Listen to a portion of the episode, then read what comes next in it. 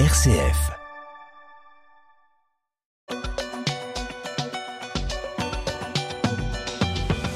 On va bien sûr démarrer ce presse club euh, sur la suite des mobilisations sur les retraites. Quelle semaine, quelle semaine Scandale à l'Assemblée nationale lundi suite aux propos euh, d'Aurélien Saint-Toul, député euh, La France Insoumise, qui a qualifié le ministre du Travail Olivier Dussopt d'assassin.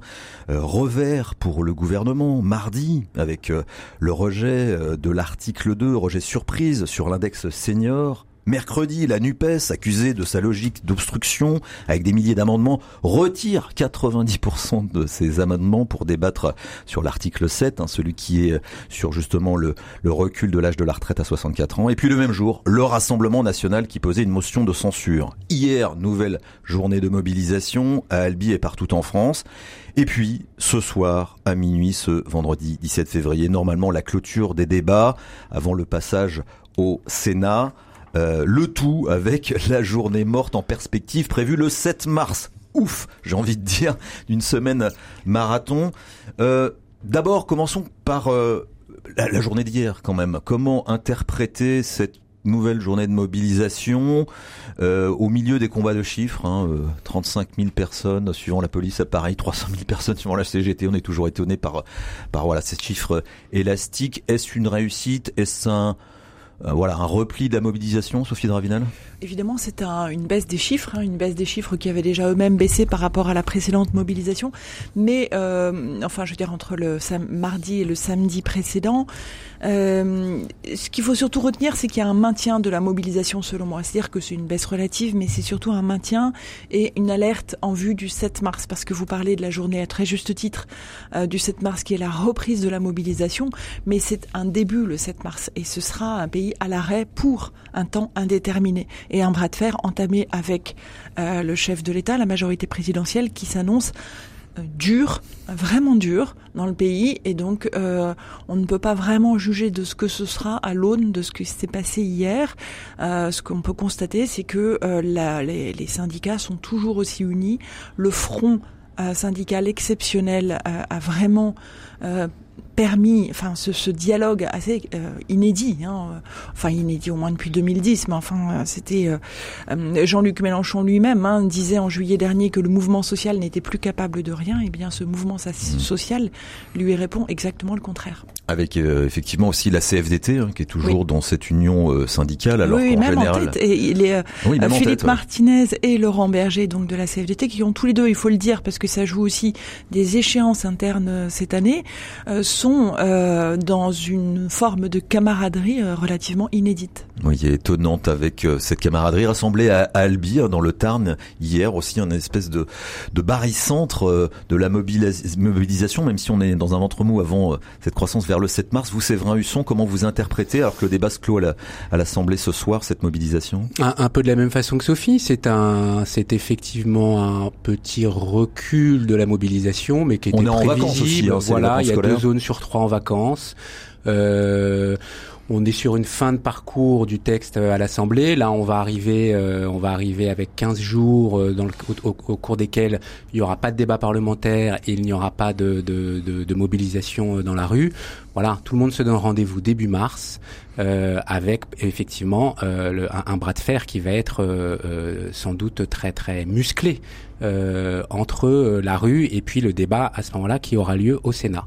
Alors revenons euh, avant ce débat au Sénat sur ce débat à l'Assemblée nationale avec en particulier ces, cet incident euh, fort quand même euh, qui a fait beaucoup beaucoup de bruit euh, ce lundi avec euh, ces déclarations d'Aurélien Saint-Toul, euh, les déclarations des, enfin l'interruption de séance, les déclarations des, des, présidents de groupe, les excuses d'Aurélien Saint-Toul. Enfin, ça a remué beaucoup et ça a posé beaucoup de questions autour de de la nature du débat ou plutôt de la manière de débattre à l'Assemblée nationale. Sophie oui, absolument, parce que Aurélien Saint-Toul, euh, qui est un député euh, des Hauts-de-Seine, euh, qui jusqu'ici avait une relative relative notoriété plutôt faible, un ancien attaché parlementaire, un très très, disons, impliqué sur le terrain de la France insoumise, mais enfin voilà, et qui qui qui est un garçon qui est agrégé de l'aide classique, qui qui n'est pas du style à se laisser embarquer par ses émotions.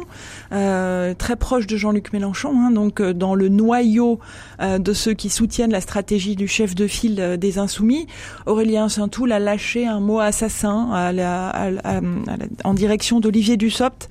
Euh, et évidemment, euh, ce mot a suscité euh, énormément d'émotions, interruption de séance. Et Olivier Dussopt, dont on se demande d'ailleurs s'il n'est pas un peu en, burn-out parce qu'il en peut vraiment plus, là, est sorti de séance. on m'a raconté que quand il est sorti de la séance, là, il a tapé du pied dans une porte en disant qu'il en pouvait plus. Moi, j'avais au même moment une députée écologiste qui disait tout le monde cherche Olivier Dussopt, où est-ce qu'il est parti? Enfin, pendant l'interruption de séance, c'était surréaliste. On m'a raconté qu'il avait même souhaité quitter l'Assemblée à ce moment-là. Voilà. Et il a, euh, il était au téléphone longuement. Je pense qu'effectivement, on essayait de le convaincre de, de, rester. Euh, et donc voilà, ça c'était un gros incident. Olivier euh, euh Aurélien Santoul a été tout de suite entouré par l'ensemble des députés Nupes, LFI surtout, pour lui dire mais excuse-toi tout de suite, etc. Donc il est revenu évidemment sur ce mot. Ce qu'il faut, ce faut prendre pour un tout petit peu de distance par rapport euh, à cet événement-là, parce qu'il avait été précédé la semaine d'avant, vendredi, par euh, évidemment Thomas Porte, autre député insoumis qui avait euh, posé fièrement avec sa doudoune rouge euh, euh, sein de son écharpe tricolore le pied sur un ballon à l'effigie d'Olivier Dussopt. C'est pour ça aussi que je pense que ça faisait un peu beaucoup pour lui. Mmh. Et évidemment que ce ballon, après l'histoire Samuel Paty, c'est encore une députée écologiste qui me disait ça, et donc ça ne vient pas de notre euh, interprétation.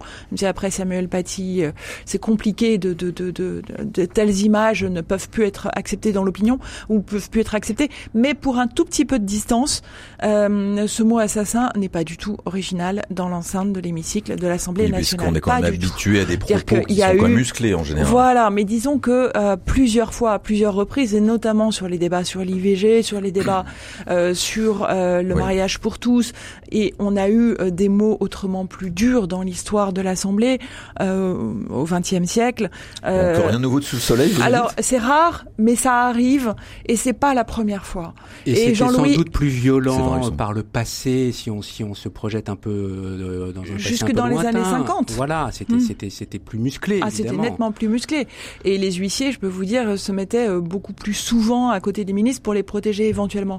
Et ce qu'il faut dire, euh, ce que je conseille nous à nos lecteurs qui qui, qui à vos auditeurs qui s'interrogent, c'est mon tropisme de journaliste. Nos lecteurs et auditeurs. voilà, c'est de lire la tribune, l'interview de Jean-Louis Debré, ancien président du Conseil constitutionnel, ancien patron de l'Assemblée. Hein. Il était très très sévère sur les débordements quand il tenait l'Assemblée euh, euh, au début des années 2000. Mais enfin, lui, a, dans cette interview, raconte que l'Assemblée doit être un lieu de catharsis, c'est-à-dire de, de une sorte de dissolution euh, des émotions de, de, de la société. Et là, c'est vraiment ce que l'on observe, et c'est ce que joue Jean-Luc Mélenchon aussi.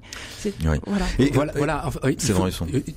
Sophie a parfaitement raison, et en même temps, il ne faut pas non plus minimiser ces deux événements. S'il provoque autant d'émotions, c'est que c'est qu'ils se, ils se produisent dans un contexte où on n'est pas sûr, et on ne le sait pas hein, alors on parle là, où on n'est pas sûr d'aller euh, au bout de l'examen de ce texte, où euh, la France ne le souhaite d'ailleurs, hein. même pas le gouvernement, je suppose. Peut-être. ouais. en tout cas, donc et, et ce serait inédit parce que ce serait la première fois qu'un texte, un texte ne serait pas examiné euh, jusqu'à son terme. Euh, voilà, et donc on est dans une situation où la France insoumise a une stratégie un peu jusqu'au boutiste. D'obstruction. D'obstruction, d'obstruction très forte. Alors je, je crois qu'elle est, Sophie peut, va nous le confirmer, mais je crois que c'est assez débattu au sein de la France insoumise cette ah stratégie ah Ils sont pas tous d'accord. Euh, ils sont pas tous d'accord. Visiblement, ils ont voté hier et je crois que c'était assez, euh, je crois que c'était assez à une voix près. À une voix près. Euh, mais donc voilà, il y a cette stratégie d'obstruction à laquelle s'ajoute je vais pas parler de stratégie, mais en tout cas des événements de, de, de, de, violence ou de d'excès euh, verbaux. Voilà. Donc c'est pour ça aussi que, que ces, ces, deux événements dont on a parlé provoquent autant d'émotions. Parce que pour le grand public, je pense que ça fait tellement de bruit qu'il y a aussi le, le, grand public qui est allé voir, qui allait regarder les images. Euh, et, et, puis il y a eu quelque chose d'assez beau au fait au milieu de ce chaos. C'est aussi euh, à la fin des déclarations des présidents de groupe, cette déclaration d'André Chassaigne du PCF qui, qui, a, qui a mis tout le monde d'accord, lui-même se déclarant euh, scandalisé, euh, euh, blessé, humilié. Et tout d'un coup, on avait toute l'Assemblée, la droite debout pour applaudir un député communiste. C'était assez étonnant. Mais qui joue son jeu aussi. Ah ouais. Voilà. Enfin, Vous connaissez bien les coulisses. non, mais mais très bien. Mais de fait, hein, Bernard Cazeneuve, ancien Premier ministre et qui remet une tête en politique là récemment, a salué le geste impeccable des communistes. Euh, C'était très consensuel. Mais c'est aussi l'opposition entre les communistes et les insoumis soumis en pleine période électorale pour Fabien Roussel, qui le week-end de Pâques, je parle de week-end de Pâques ici euh, pour nos auditeurs parce que voilà la date est plus symbolique, euh, va être en congrès à, à, Marseille pour sa réélection. Donc voilà, c'est rien n'est gratuit. Rien n'est gratuit, c'est un geste. Mais en même temps, je pense qu'André Chassaigne est sincèrement mmh. euh, sur cette ligne-là. Voilà, mmh. donc il y a toujours un partage des deux, un peu entre l'opportunité et, euh, et, et la sincérité. Euh, ce qui et d'ailleurs pour parler de d'opportunité, on voit bien que Jean-Luc Mélenchon leur a mis un tacle énorme hier euh, sur l'article 7, qui est le fameux article qui, qui va euh, euh, modifier l'âge de départ en retraite. Le, recul à 64 voilà, ans. le recul. Et alors, je pense que c'est à peu près inaudible pour le grand public, mais il y a tout un débat à savoir si oui ou non il faut aller jusqu'à débattre de cet article-là. Ce qu'il y a, c'est que moi, ce que je veux juste, je, je pense que Jean-Luc Mélenchon joue la dissolution, et c'est ça qu'il faut retenir, je pense. C'est-à-dire que pourquoi est-ce qu'il y a cette bordélisation J'utilise ce mot à dessein avec des guillemets parce que ce sont ceux euh, utilisés par le ministre de l'Intérieur Gérald Darmanin. Euh, c'est le Jean-Luc Mélenchon veut une dissolution imposée là où Emmanuel Macron pourrait vouloir une dissolution choisie. Et c'est un bras de fer entre les deux. Et Jean-Luc Mélenchon, euh, c'est pas tant 2027 qu'il a en tête, parce que là, il s'est vraiment remis au centre du jeu, mais la possibilité d'incarner un futur Premier ministre s'il devait y avoir une dissolution. Et il serait toujours dans cette stratégie qu'il avait euh, entre les deux tours euh, de l'élection présidentielle. Tout à fait. Et en fait, à l'Élysée, il ne démente pas complètement le fait que Emmanuel Macron lui-même puisse avoir en tête cette solution de la dissolution. Séverin Husson, quand même, revenons sur ce débat où, vu de l'extérieur, les gens peuvent dire, mais on, a touché le fond là sur le débat parlementaire, c'est scandaleux, euh, vraiment. Puis avec ce, nouveau parlement hein, qui, est, assez très, c'est assez différent dans du, enfin le paysage politique, c'est quand même beaucoup modifié aux dernières élections euh, législatives effectivement, on l'évoquait un petit peu, est-ce qu'on est tombé au fond du trou ou est-ce qu'au fond on est dans une nature de débat parlementaire qui est violent par, par, par essence et il faut pas soutrer plus que ça, il y a, y a rien qui a fondamentalement changé. On avait à ce micro Pascal Perrino euh, euh, jeudi qui était remonté comme, comme, un coucou sur ce qui s'était passé, qui trouvait ça absolument scandaleux, etc. Vous, comment vous l'analysez? Moi, moi, je suis pas sûr que la stratégie de, de la France insoumise soit payante. Euh, je, pense que malgré tout, nos concitoyens regardent ce qui se passe, et mmh. même si évidemment tout le monde n'est pas penché sur euh, sur euh, la chaîne parlementaire, mais je pense que grosso modo, voilà, les échos du Parlement euh, parviennent partout un peu dans le pays, et donc évidemment, l'image de l'institution et l'image de la politique est déjà très abîmée, mmh. ne ressort pas grandi. Ça, c'est le premier point. Le deuxième point, la France insoumise finalement euh, joue un peu sa partition en, solo. Euh, et on le voit depuis le début de la, depuis le début de la, de la, contestation, vis-à-vis des, des, syndicats qui eux appellent à aller au bout de l'examen du texte. Donc ce voilà. qui est une forme d'ingérence d'ailleurs. Hein, Ce qui est une forme d'ingérence, absolument. Et puis dernier point pour pour dire que je ne suis pas sûr que cette stratégie soit soit soit payante, c'est qu'en fait il donne des arguments au, au, gouvernement euh, qui, c'est-à-dire qu'ils endossent finalement la France insoumise le fait que, que ce texte n'aille pas au bout, alors que à l'origine, euh, c'est le gouvernement qui a choisi d'utiliser, euh, enfin de faire passer ce texte par un projet de loi de réforme de la sécurité sociale et donc avec un temps contraint de, de, de, 15 jours, de 50 jours au total et de 15 jours à, à l'Assemblée nationale. Donc voilà, si le temps est contraint, c'est d'abord de la responsabilité du gouvernement et pas de la France insoumise qui certes euh, a fait de l'obstruction et ne souhaite pas retirer ses amendements. On a beaucoup parlé de la France insoumise, du gouvernement. Deux mots quand même sur la droite de l'échiquier stratégie des républicains un peu euh, euh, un peu dispersée. Stratégie dispersée. On va voir si ça se confirme au Sénat. Mais c'est vrai que Aurélien Pradi a joué un rôle euh, assez important à vouloir disons faire entendre sa propre voix montrer peut-être que tout n'a pas été réglé avec l'élection de leur de leur propre chef de, de, de parti et que là en, en vue de 2027 plutôt les, les individualités s'expriment on est toujours sur des tensions fortes liées à un temps long là-bas sur la succession d'Emmanuel Macron la possibilité de Gérald Darmanin dont je parlais tout à l'heure de, de tourner, on voit bien que tout ça se tourne vers la droite pour la suite. Et donc Gérald Darmanin incarnerait ça. Aurélien Pradier cherche à se faire entendre mmh. aussi pour exister lui-même puisqu'il est un peu sur le même type de courant. Euh, disons qu'il n'est pas le même que celui de David Lisnard, le maire de, le maire de Cannes qui est plus à droite.